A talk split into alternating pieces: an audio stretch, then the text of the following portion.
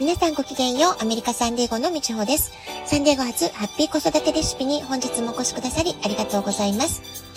みんな違ってみんないい。ママが笑顔なら子供も笑顔。子育てで悩んでいることの解決のヒントが聞けてほっとする。子育てがちょっと楽しく思えてきた。聞いてくださっているあなたが少しでもそんな気持ちになってくれたら嬉しいなと思いながら配信をしております。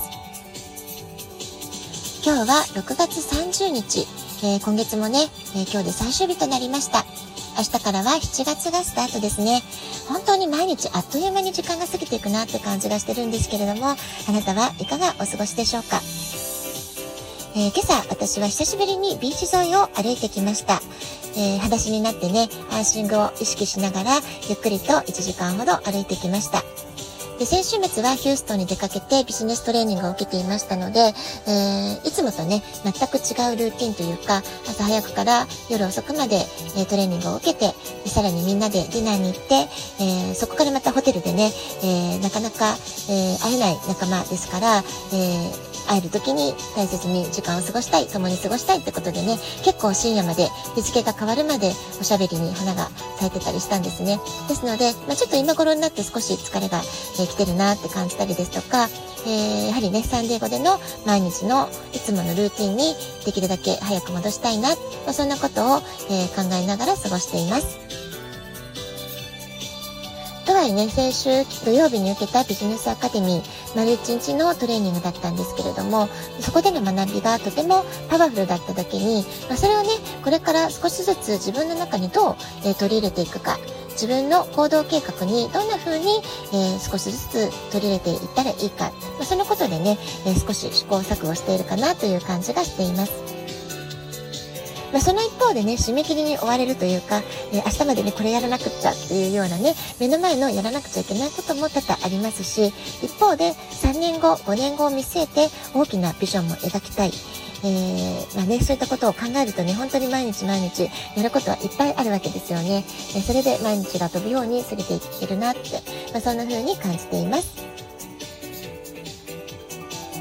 土の時代と違って今私たちが生きている風の時代は本当に変化が早いですよね。えー、本当にこう突風にえー、煽られてるかのように感じる時もあるし、まるでジェットコースターに乗ってるかのようなスピード感、まあ、その動きが速すぎるがゆえに、えー、時々ね、気持ちが追いつかない、体も追いつかない、まあ、そんなことも起こったりするわけなんですけれども、まあ、どうしてもね、疲れてしまう時とか、あの、気持ちも体もちょっと、あの、ヘトヘトになっちゃったなって時は、えー、できなかったことにどうしても目が行きがちですから、まあ、そうではなくって、その日一日自分ができたことに、えー、できるだけフォーカスをする。えー、いっぱいやらなきゃいけない中でもこれができたねっていう風にね、自分を認めて、自分を褒めて、自分ができたことにフォーカスして、えポジティブに前向きに進んでいきたいものだなって、まあ、そんなことを考えているところです。昨日はね、ビジョンボードについてのお話をしました。えビジョンボードね、作ってみたよって方いらっしゃるでしょうかえー、まだ作ったことないよって方はね、本当にね、騙されたと思って作ってみてください。えー、私は作ったビジョンボードを、えー、ウィッシュノートの、え背拍子のところに貼り付けているので、ちょっとこう疲れたなとか、えうまくいかないことがあって凹みそうな時は、必ずね、そのイメージを、え取り出してみるようにしています。それをするだけでもね、すごく気持ちが上がるというか、えー、元気づけられる、勇気づかれ、つけられる、まあ、そんな気持ちになるので、えー、とってもおすすめです。ぜひ、ビジョンボードを作ってみてください。あなたが心から願うイメージを明確にするということができると、きっとあなたにとってのこれからの日常が毎日とても豊かなものになっていくと思います。はい。それからね、今日は理想の未来の作り方ってことで、ビジョンボードからさらにね、えー、突き進めて、えー、お話をしていきたいなって思っているんですけれども、えー、あなたは予祝という言葉聞かれたことがあるでしょうか？わかりやすく言うと、前祝いという風な言葉を使った方がわかりやすいかもしれませんね。実は私たち日本人というのは古来からこの予祝と言われる前祝いの法則を使っていたという歴史的経緯があるわけなんです。で、実際ね、私たちの、えー、習慣の中に残っている、文化の中に残っている行事などからも、そのことを知ることができます。例えば、えー、春のお花見であったり、秋の豊作を喜ぶ前祝いの踊り。まあ、こういったものがね、分かりやすい例ではないかなと思います。えー、先に喜び、先に祝いということで、その現実を引き寄せるということ。いわゆるこの引き寄せの法則というものを古代の日本人はすでに実践して夢を叶えてきていたわけです。喜びを表現すること、楽しい気持ちを感じることで私たちの脳が活性化するわけです。鏡の前で笑顔を作る。これもね、口角が上に上がって、あ、この人は笑っているから、きっと、えー、楽しいことがあったんだなっていうことを脳が勝手に、えー、勘違いしてくれるわけですよね。ま、決してね、楽しい気持ちじゃなくとも、えー、作り笑いでも笑顔を作るといいと言われてるのは、そういうメカニズムが私たちの体の中に備わっているからなんですね。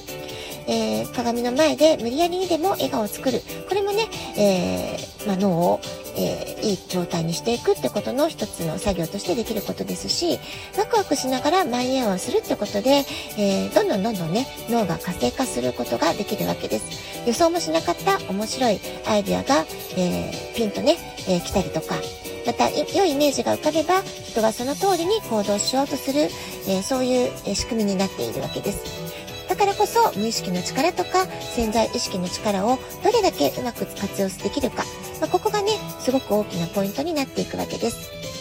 昨日ご紹介したビジョンボードというのはイメージを脳にすり込むために最適な方法の一つなわけです。喜びの感情があれば人は行動するモチベーションを高めることができます。そして一度行動することができると行動を重ねるうちに結果もついてくるようになっていきます。まあ、そうするとね、えー、行動すればするほどいい結果が結びつくってことでもっとやる気が出るっていうもっとやりたくなるってことでいい習慣を作り出すことができるわけです。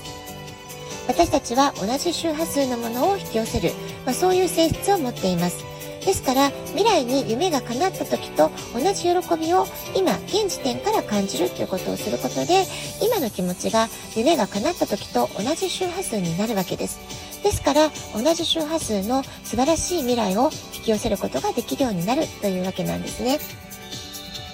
つまり今のあなたの心の状態が喜びでいっぱいにすることができるならば未来の現実も喜びに溢れたものになっていくということなんです。ですから、未来を変えるためには、今すぐ、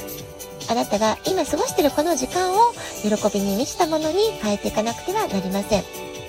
まあ、こんな風にね、考えると理想の未来の作り方、とてもシンプルな法則なわけです。